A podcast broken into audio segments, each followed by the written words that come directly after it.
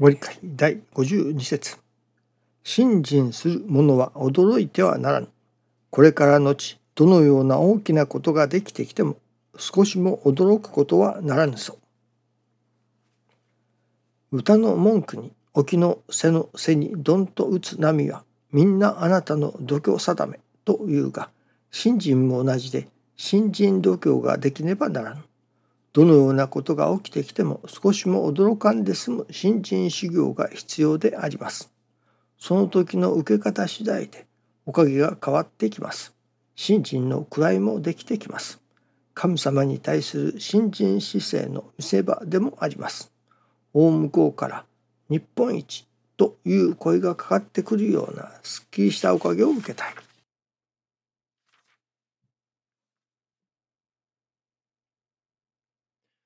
驚いてはならぬと。まあ今日は驚くようなお話かもしれませんけれどもまあそれほど驚くようなことではないでしょうけれども師匠大坪総一郎氏の信心はその百貨店的要素を持ち合わせてはおりますけれども百貨店ではありませんね。いわば何でも売っている師匠の新人の中ではなるほど百貨店的ではある。何でもあれもありこれもあり。だけれどもよくよく突き詰めていくと百貨店の新人ではない。どちらかというと専門店の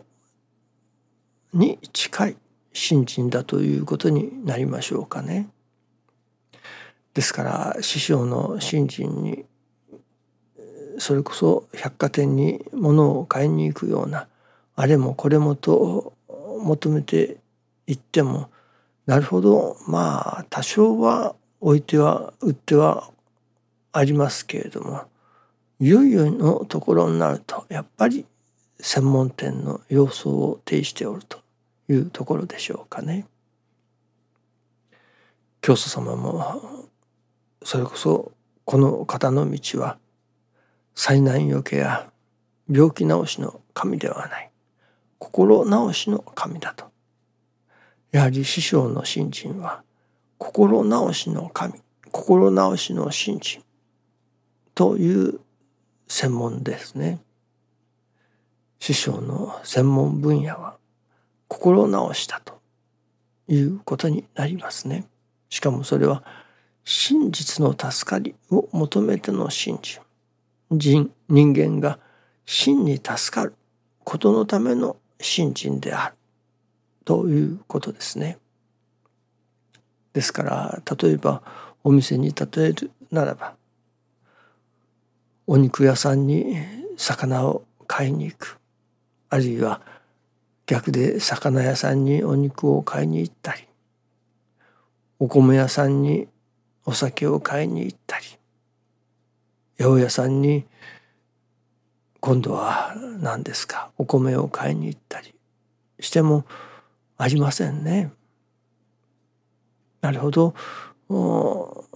自分のとこにあるのを少しは困っている人には分けてくださることはありましょうけれどもその求めるものが本当に求めているその人が求めているものが与えられるということはない野菜屋さんにお肉を買いに行っても本当のお肉は買えませんね。と同じように師匠大坪宗一郎氏のもとで例えば願い事を叶えてほしいとかそれこそ今困っている問題を何とか直してもらいたいとかそのその場しのぎというのでしょうかね。一時しのぎのおかげを自分に都合の良いようなおかげをいただきたい。自分の私利私欲を満たしてくれるような牙城牙欲を満たしてくれるようなおかげをいただきたい。と願って師匠のもとで新人の稽古をしてもそれはおそらく得られないでしょうということなのですね。やはり私どもが求めるところのそれを与えてくださるところで信心の稽古をさせてもらわねばならない。まあ一時しのぎ的なおかげがいただきたいならば一時しのぎのおかげをくださるとこに行った方が近道というのか早道ですね。なるほどその求めるおかげを師匠のもとでもいただけれるかもしれない。しかしそれは師匠のなるほど記念力で一時的にはいただけるのかもしれないけれどもまたすぐそれはなくなりますね。師匠はその自らの信心見しのぎのできる自らの信心によっておかげをいただけられる。誠のおかげをいただけれる道。その人がそれこそ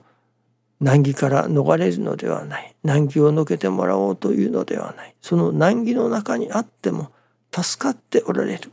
いわば何と言いましょうかね。水の中に川の中に飛び込んで溺れているその川の中に飛び込んで溺れて誰かに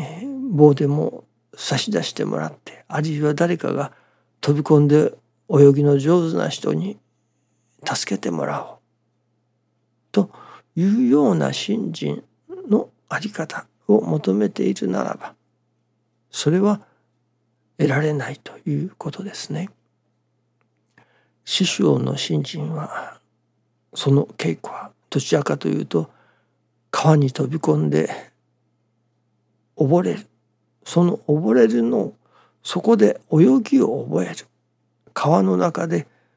溺れないで済むような泳ぎ方を教えてくださる。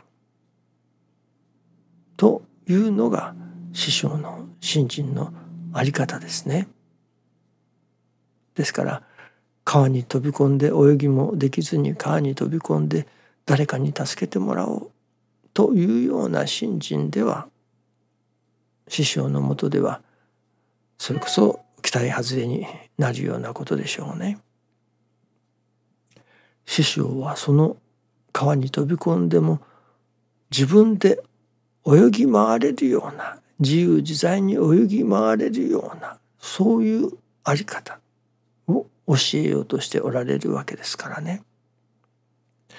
ですからその師匠のもとで稽古をするというものは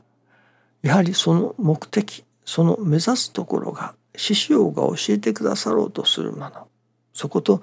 同じ目的にを目指さねばならないということになりますね。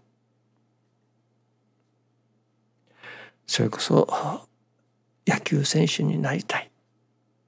と思いつつサッカーの練習をしてもあまり意味がありませんね。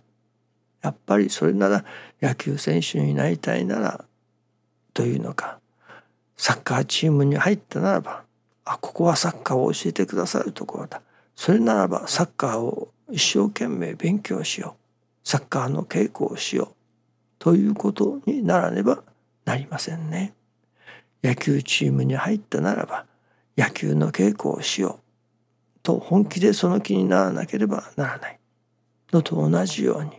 師匠のもとで新人の稽古をさせていただこうというからにはやはり真実の助かりを求めての信心というところに焦点が定まってどうしたら真に助かることができれるだろうか。たとえ頭を叩かれても痛い。痛いけれどもありがたい。というようなどういう中にあってでも助かっていけれる道はないものか。とそこを目指しての信心。そこに焦点が定められないならば。あまり信心の稽古をする意味がないというようなことにもなりますね。ですから